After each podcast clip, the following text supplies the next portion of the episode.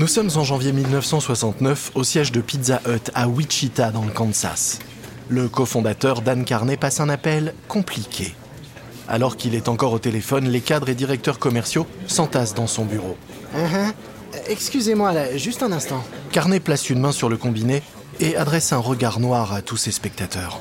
Eh, moins de bruit là, je peux rien entendre avec tout le bruit que vous faites. Une fois qu'il a obtenu le silence, Carney reprend son appel avec l'agent de change. Merci d'avoir patienté, excusez-moi. Bon, euh, reprenez. Hein Euh, Vraiment. Ok, bien sûr. Euh, autre chose, non Euh, Ok, oui, on, on se reparle bientôt, oui, merci. Carnet raccroche et regarde les curieux qui se rapprochent de lui. Ils sont tous suspendus à ses lèvres et ils ont de quoi. Un an plus tôt, Dan et son frère Frank ont voulu faire entrer Pizza Hut en bourse.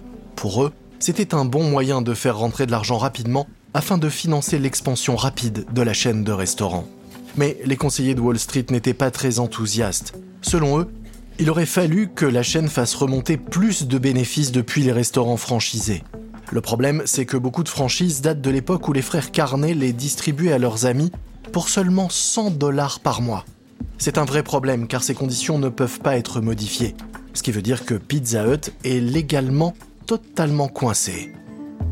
Pour résoudre ce problème, les frères Carnet ont enjoint les 240 franchisés à échanger leurs franchises contre des actions Pizza Hut. La moitié des franchisés ont accepté le pari en cédant leur pizzeria dans l'espoir de toucher le gros lot lors de l'introduction en bourse. Après tout, Pizza Hut est une entreprise importante. Mais qu'est-ce qui se passe? Qu'est-ce qu'il fait? Pourquoi il dit rien là? Et maintenant, c'est le moment de vérité. Ils sont tous sur le point de savoir s'ils ont touché le jackpot ou perdu leur pari. Les anciens franchisés dévisagent Carnet, mais celui-ci ne dit rien, se contentant de fixer le vide. Ils ont tous passé la journée à attendre que l'agent de change appelle pour avoir un aperçu des scores de cette première journée en bourse. En effet, en 1969, les agents de change sont les seules personnes habilitées à donner des informations fiables sur les prix des actions. Un des membres de l'Assemblée qui n'en peut plus d'attendre brise alors le silence. Oh, pour l'amour de Dieu, Dan, mais dis quelque chose Carnet revient à lui et regarde l'homme. Le marché a ouvert à 11 dollars. Et il s'est clos à 32 dollars. Le silence se fait alors que tout le monde enregistre l'information. En l'espace d'une journée, le prix des actions a triplé. De ce fait, sur le papier, beaucoup dans la pièce viennent de devenir millionnaires, dont Carnet.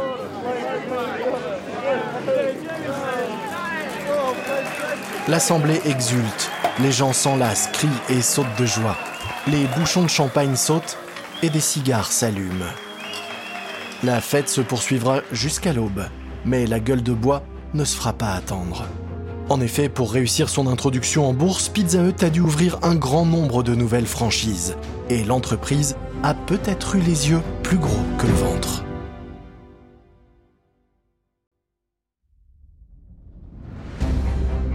Vous écoutez Guerre de business de Wandery. Je suis Lomic Guillot.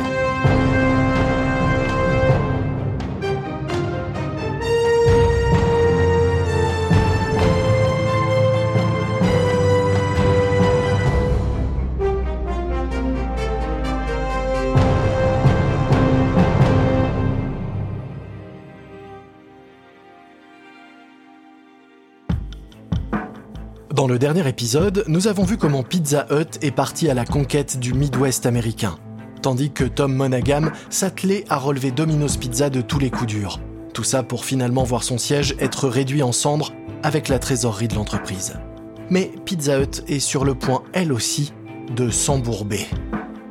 Voici le deuxième épisode, Cauchemar en cuisine. Nous sommes en mars 1969 dans un steakhouse de Wichita. Attablé dans un coin, le PDG de Pizza Hut, Dan Carney, semble avoir perdu l'appétit. Face à lui se trouve le nouveau directeur financier de Pizza Hut, Dan Taylor, et il a l'air grave.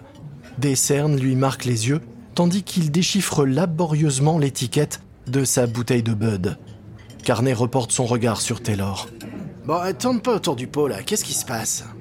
Taylor a envie de hurler. Il voudrait dire à Carney à quel point il aurait aimé n'avoir jamais rejoint Pizza Hut. Mais à la place, il prend une grande gorgée de sa bière et relève son regard froid.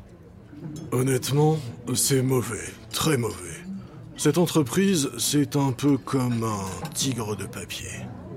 Carnet repose ses couverts et arbore un sourire forcé. Oui, écoute, absorber tous ces restaurants d'un coup était une erreur, d'accord. On a dû manœuvrer vite avant l'introduction en bourse. Mais je suis sûr qu'on peut corriger le tir. Taylor a l'air contrarié. Non, ce n'est pas un simple contretemps. Avant, vous possédiez 40 restaurants répartis sur deux États. Et maintenant, vous êtes retrouvé avec 130 restaurants dans 20 États. Et d'un coup, tout augmente. Sauf qu'aucun de ces restaurants ne tient sa comptabilité de la même manière et selon le même agenda. Taylor est vraiment en colère. Pendant six semaines, il s'est tué à la tâche pour essayer tant bien que mal de donner du sens aux finances de Pizza Hut. Sauf que celles-ci sont aussi abstraites qu'un tableau de Jackson Pollock. Les managers des restaurants agissent comme s'ils étaient toujours indépendants. Non, vous les avez absorbés, fait d'eux des salariés, mais vous leur avez imposé aucune ligne directrice, pas de contrôle, pas de standardisation des reportings, rien du tout. Oui, bien sûr, mais ça, c'est parce qu'on veut pas entraver leur esprit d'entrepreneur. Ah, l'esprit entrepreneurial. Et vous savez ce que ces entrepreneurs, comme vous dites, font? Ils contractent de même des crédits auprès de leur banque locale pour se développer, exactement comme quand ils n'étaient que des franchisés. Normalement, les banques devraient réfléchir à deux fois avant de leur accorder, mais apparemment plus aujourd'hui. Tout simplement parce que ce ne sont plus des franchisés, mais des représentants de Pizza Hut, la grosse entreprise nationale cotée en bourse. Dan Carney s'agite sur son siège. Ok, ok, ok, ok. Bon, donc on reprend le contrôle sur ces restaurants et on utilise une partie des 5 millions générés par l'introduction en bourse pour éponger les dettes. Ah, ces 5 millions sont déjà partis. Hein? Euh, Pardon? Envolés. Déjà dépensés, tout. Mais euh, en, en six semaines? Mais comme je viens de le dire, les restaurants sont hors de contrôle. Je vous l'ai dit, c'est un véritable chaos. Ils ont cramé ces 5 millions, et plus même encore. Et ça fait combien en, en tout? Taylor reprend une gorgée de bière. Techniquement, Pizza Hut est en faillite. Et une fois qu'on en aura informé Wall Street, ce qu'on va devoir faire rapidement, les actions vont s'effondrer. Carnet ouvre la bouche, mais aucun son n'en sort. Ce matin, il était le PDG millionnaire d'un géant de la pizza. Et à présent, ses actions ne valent plus rien. Et son entreprise fonce vers l'abîme. Durant toute l'année suivante, la direction de Pizza Hut lutte pour rétablir les comptes et imposer son contrôle. Elle interdit à ses restaurants de contracter des prêts sans autorisation de la direction. Chaque restaurant doit aussi à présent faire remonter ses comptes de manière hebdomadaire et dans un format standardisé. Chaque manager sait que dorénavant la direction surveille chacun de ses faits et gestes, ce qui les pousse à faire de leur mieux. Et bientôt, les restaurants parviennent à redresser la barre et à redevenir rentables. Les frères Carnet se rendent bien compte qu'ils ne peuvent plus continuer à diriger Pizza Hut comme si c'était leur propre business. Ils constituent donc un conseil d'administration afin de pouvoir maintenir l'entreprise à flot. À l'été 1970, Pizza Hut est fin prête et se met à ouvrir un nouveau restaurant chaque semaine. Mais tandis que Pizza Hut renaît de ses cendres, Domino's Pizza lutte pour sa survie. Nous sommes à l'été 1970 sur le terrain d'une ancienne usine à Ypsilanti dans le Michigan. Tom Monaghan entre dans une cabane préfabriquée. Cette structure en tôle ondulée et les appentis tout autour sont ce qui sert de siège à Domino's Pizza. L'entreprise s'est installée ici depuis que son siège précédent a été dévoré par les flammes en 68. Monaghan salue d'un signe de la main son assistant et suspend son manteau à une patère. Sa main effleure une poutre en contreplaqué. Aïe Son assistant relève la tête derrière son bureau. Encore une écharde? Ouais. Monaghan retire l'écharde de sa paume et la laisse tomber sur le sol en béton. Son assistant lui tend le chéquier de l'entreprise. On doit encore acheter pour 3000 dollars de fromage. Et ils peuvent nous faire crédit? Vous rigolez. Depuis l'incendie, les affaires vont mal pour Domino's Pizza. L'assurance de l'entreprise n'a pas couvert les dégâts. De ce fait, les finances de Domino's sont à bout de souffle et Monaghan veut parier sur une introduction en bourse afin de faire rentrer de l'argent frais. Mais il doit d'abord tout faire pour rendre son entreprise plus attirante. Et il a donc décidé d'ouvrir de nouveaux restaurants Domino's dans des zones résidentielles et à proximité d'universités. Il a aussi fait passer la comptabilité du papier vers l'informatique pour avoir l'air plus pro. Mais les ordinateurs qu'il louait ont perdu toutes les données financières de l'entreprise. Domino's s'est alors retrouvé complètement aveugle et il a fallu des mois pour reconstituer les données perdues. Mais entre-temps, les nouveaux restaurants ouverts dans des zones résidentielles se sont retrouvés déficitaires. Il s'est avéré que la population de ces zones ne consommait pas autant de pizza que les étudiants. Domino's doit donc maintenant des millions en taxes et en dettes. L'introduction en bourse semble donc compromise. Les créanciers tournent autour de l'entreprise tels des vautours, à l'affût de la moindre occasion pour réclamer leur argent avant la chute de Domino's. Monaghan prend le chéquier et y inscrit la somme demandée. Alors qu'il signe le chèque, un homme avec les cheveux en brosse fait son entrée. Et il repère tout de suite le bout de papier que tient Monaghan. Hop hop hop, donnez-moi ce chèque. Monaghan fronce les sourcils. Ce type doit être un huissier ou quelque chose du genre. J'ai dit, donnez-moi ce chèque. L'homme dégaine un badge de sa poche. Je suis huissier et je suis ici pour saisir. L'huissier écarte le pan droit de son manteau, dévoilant une arme dans son holster. Monaghan regarde l'homme dans les yeux et, sans baisser le regard, il déchire le chèque en petits morceaux qu'il laisse tomber à ses pieds. L'huissier grimace. Il scanne la pièce des yeux mais ne repère rien de valeur. Mais alors qu'il regarde par la fenêtre, il aperçoit le pick-up de Monaghan. Eh bien, je vais prendre le pick-up. Les clés, tout de suite. Monaghan sait qu'il n'a pas les moyens de négocier. Alors, il lui tend ses clés. Lui et son assistant regardent l'homme repartir au volant du pick-up de Monaghan. Bon, vous voulez que je vous raccompagne ce soir, boss? Ouais, si ça te dérange pas, je veux bien, ouais. Mais Monaghan sait que l'entreprise ne peut pas continuer comme ça. Il dirige Domino's depuis maintenant plus de dix ans et il lutte encore. Il suffirait d'un coup inattendu pour que le fragile équilibre qu'il s'évertue à maintenir s'effondre. Il a besoin d'un filet de sécurité et celui-ci va lui parvenir depuis une source plutôt inattendue. Nous sommes en janvier 1971 dans le restaurant Domino's à East Lansing dans le Michigan. Les téléphones ne s'arrêtent plus de sonner. Les délais de livraison s'étendent sur plus d'une heure. Le manager John Correll pétrit la pâte aussi vite que possible. Et toute son équipe est sur le pont pour faire face au rush. Quand soudain, un livreur arrive les bras chargés de quatre cartons de pizza. John, on s'est trompé dans les commandes. Ils avaient demandé deux pepperoni avec champignons, pas deux pepperoni et deux champignons. Corel se fige. S'ils se mettent à se tromper dans les commandes, c'est toute son organisation qui s'écroule. Oh merde, ok. Bon, plus personne ne répond au téléphone. On peut plus prendre de commandes supplémentaires. Là, il faut qu'on raccroche les wagons d'abord. Une fois le rush passé, Corel se résout à rétablir les téléphones. L'un d'eux sonne immédiatement.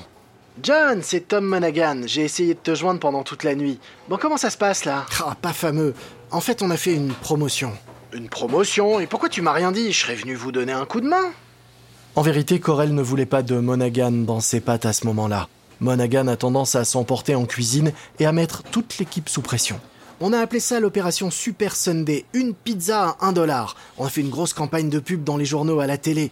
J'avais même prévu un deuxième four, mais j'avais oublié que ce soir c'était le Super Bowl. On s'est retrouvé avec un retard d'une heure sur les commandes, alors j'ai débranché les téléphones pour qu'on rattrape le retard. Quoi?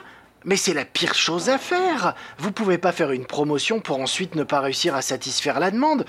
Surtout quand c'est le soir du Super Bowl. Bon, combien de pizzas vous avez vendues avant de devoir suspendre les commandes? Euh, J'en suis pas sûr, mais environ 2000. John, ce que vous avez fait là est impardonnable. C'est une grave, grave, grave erreur de management. Corel raccroche le téléphone et s'affale dans sa chaise. Le téléphone sonne à nouveau. Euh, John, c'est encore Tom. Euh, combien de pizzas vous avez vendues déjà? 2000, peut-être plus même. En tout, on a généré un peu plus de 3000 dollars. Quoi? oh, Ça, c'est incroyable. Vous avez fait le chiffre de trois jours en une seule nuit. John, faut qu'on se voit demain à la première heure. On va faire des super Sundays partout. C'est grâce à ça qu'on va pouvoir s'en sortir. Oh, je suis vraiment fier de vous. La promotion Une pizza pour un dollar du Super Sunday a permis à Domino's Pizza de se relancer. Monaghan améliore également la formation des managers et sait maintenant mieux identifier les endroits où ouvrir de nouveaux magasins. Rapidement, les ventes augmentent et Monaghan peut envoyer suffisamment d'argent à ses créanciers pour les empêcher de l'obliger à se déclarer en faillite. Et maintenant que Domino's a fait son retour dans la cour des grands, Monaghan a un nouvel objectif, détrôner Pizza Hut.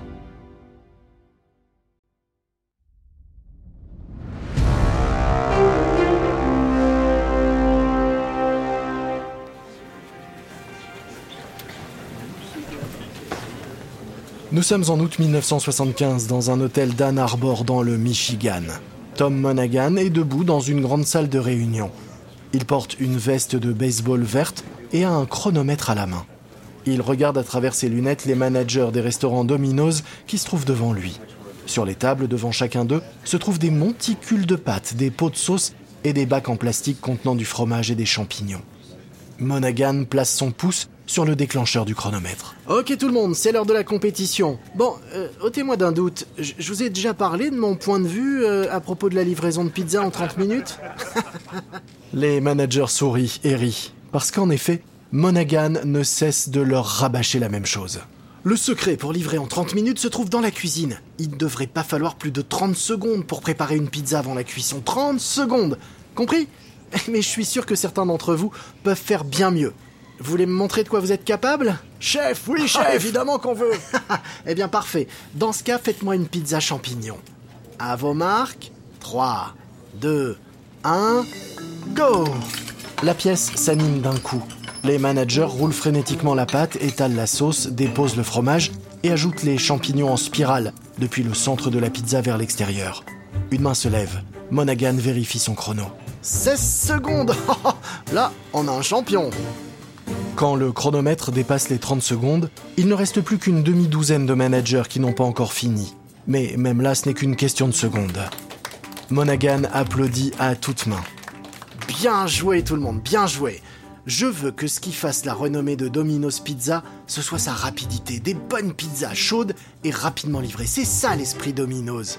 Et c'est ce qui fera qu'un jour, nous serons devant Pizza Hut. Et je sais, ça paraît fou. On n'a que 70 restaurants quand ils en ont plus de 600. Mais je suis vraiment sérieux. Ah, Bien sûr, ça arrivera pas cette année, ni même l'année prochaine. Mais croyez-moi, nous pouvons le faire. Et nous allons le faire. Mais tandis que Domino's voit grand, Pizza Hut, de son côté, a aussi des rêves plein la tête. Après avoir résolu les problèmes financiers de l'entreprise au début des années 70, Frank Carney a succédé à son frère en tant que PDG de Pizza Hut. Et depuis lors, il a cherché à faire croître l'entreprise. Carney sait qu'un jour ou l'autre, Pizza Hut sera à court de nouveaux marchés aux États-Unis. Et quand cela arrivera, il sait que maintenir la croissance faramineuse de l'entreprise ne sera pas chose facile. En prévision de ce jour, il a essayé de répliquer le modèle à succès de Pizza Hut en le transposant à d'autres concepts de restaurants, comme les tacos, les restaurants pour enfants, ou encore les restaurants de grill au feu de bois. Mais les franchisés Pizza Hut snobent ces nouvelles marques. Eux préfèrent continuer à ouvrir de nouveaux restaurants Pizza Hut plutôt que de parier sur des concepts qui n'ont pas encore fait leurs preuves. Les clients fuient également ces nouveaux enseignes, car contrairement aux pizzerias, au décor et à la disposition accueillante, ces nouveaux concepts de fast-food semblent dépourvus d'âme, d'être juste des idées nées dans une salle de réunion, d'où leur manque de personnalité. L'idée directrice étant simplement d'avoir un modèle réplicable à souhait et en grande quantité. Carnet décide donc de changer de direction et se met plutôt en quête d'un rival avec lequel fusionner. Nous sommes à la fin de l'année 76 dans une salle de réunion de Pizza Hut à Wichita. Carnet fait le point avec son conseil d'administration à propos de ses tentatives de rachat. J'ai peur que nous soyons face à un mur. La chaîne Sambo a décliné notre offre. Je sais pas vraiment pourquoi.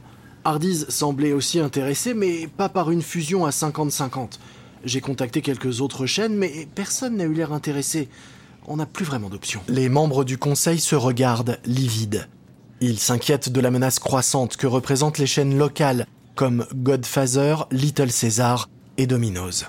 Se diversifier dans d'autres secteurs du fast-food semblait alors être une bonne idée. Soudain, un membre du conseil prend la parole. Euh, Franck, euh, c'était bien PepsiCo qui nous tournait autour fut un temps. Oui, c'est vrai, mais c'était en vue d'un rachat. Ouais, je sais bien, mais pense-y quand même. Nous serions la seule chaîne de fast-food au sein de PepsiCo. Nous deviendrions leur branche fast-food et on pourrait alors utiliser leurs ressources pour lancer de nouvelles chaînes. Nous pourrions avoir des objectifs communs. Peu après, Pizza Hut fait une offre à Pepsi. Et Pepsi semble plus qu'intéressé. PepsiCo veut Pizza Hut pour deux raisons. Tout d'abord, cette acquisition permettrait à Pepsi de devenir un acteur majeur sur le marché en pleine croissance du fast-food. L'autre raison, c'est qu'en possédant Pizza Hut, Pepsi viendrait mettre à mal la mainmise de Coca-Cola sur le marché des sodas destinés au fast-food. Après des mois de négociations, Pizza Hut et PepsiCo s'accordent sur un prix. 315 millions de dollars. Nous sommes en novembre 1977 au siège de Pepsi à Purchase dans l'État de New York. Le chef du marketing de Pizza Hut, Sam Moyers, présente son plan de bataille aux dirigeants du géant du soda. Cela fait moins d'une semaine que le rachat a eu lieu et Moyers est déterminé à impressionner ses nouveaux patrons. Donc en résumé, nous voulons plus mettre l'accent sur notre service de livraison, accélérer notre implantation à l'étranger, diversifier notre carte pour attirer la clientèle des fast-food concurrents. Le président de PepsiCo, Andral Pearson, se lève de sa chaise et se dirige vers l'avant de la salle. Eh bien, il y a beaucoup de choses intéressantes dans ce que vous avez dit, mais en plus de planifier sur le long terme, vous devriez ajouter quelques jalons à votre plan, du court terme. C'est important ça pour garder à l'esprit ce qui fait le cœur de notre business. Moyers sourit. PepsiCo a la réputation d'être un maître en matière de marketing, à l'instinct redoutable, et il a vraiment hâte d'apprendre de leur expertise. Vous avez d'autres suggestions? Eh bien, Godfather est votre plus grande menace, n'est-ce pas? Alors attelons-nous à les éliminer. De vrais tueurs à gages. L'équipe de Pizza Hut ricane et acquiesce. Eux aussi voient Godfather comme leur plus gros rival. C'est une chaîne de restaurants qui, grâce à ses pizzas riches en garniture, connaît une croissance rapide. Mais Pizza Hut et PepsiCo se concentrent sur la mauvaise cible. Ils ne voient en Domino's qu'un acteur de seconde zone, une entreprise tout juste bonne à livrer des pizzas à des étudiants. Mais la petite entreprise du Michigan prépare une véritable guerre éclair. Dans le prochain épisode, Domino's déclenche un assaut sur toute la ligne de front. La guerre des pizzas redouble d'intensité alors que Pizza Hut se lance dans la course à la livraison.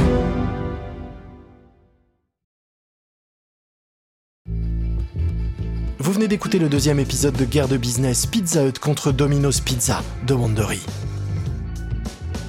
Une remarque à propos des dialogues entendus dans cet épisode. Il s'agit de reconstitution, mais sachez que ces mises en scène se basent sur un sérieux travail de documentation.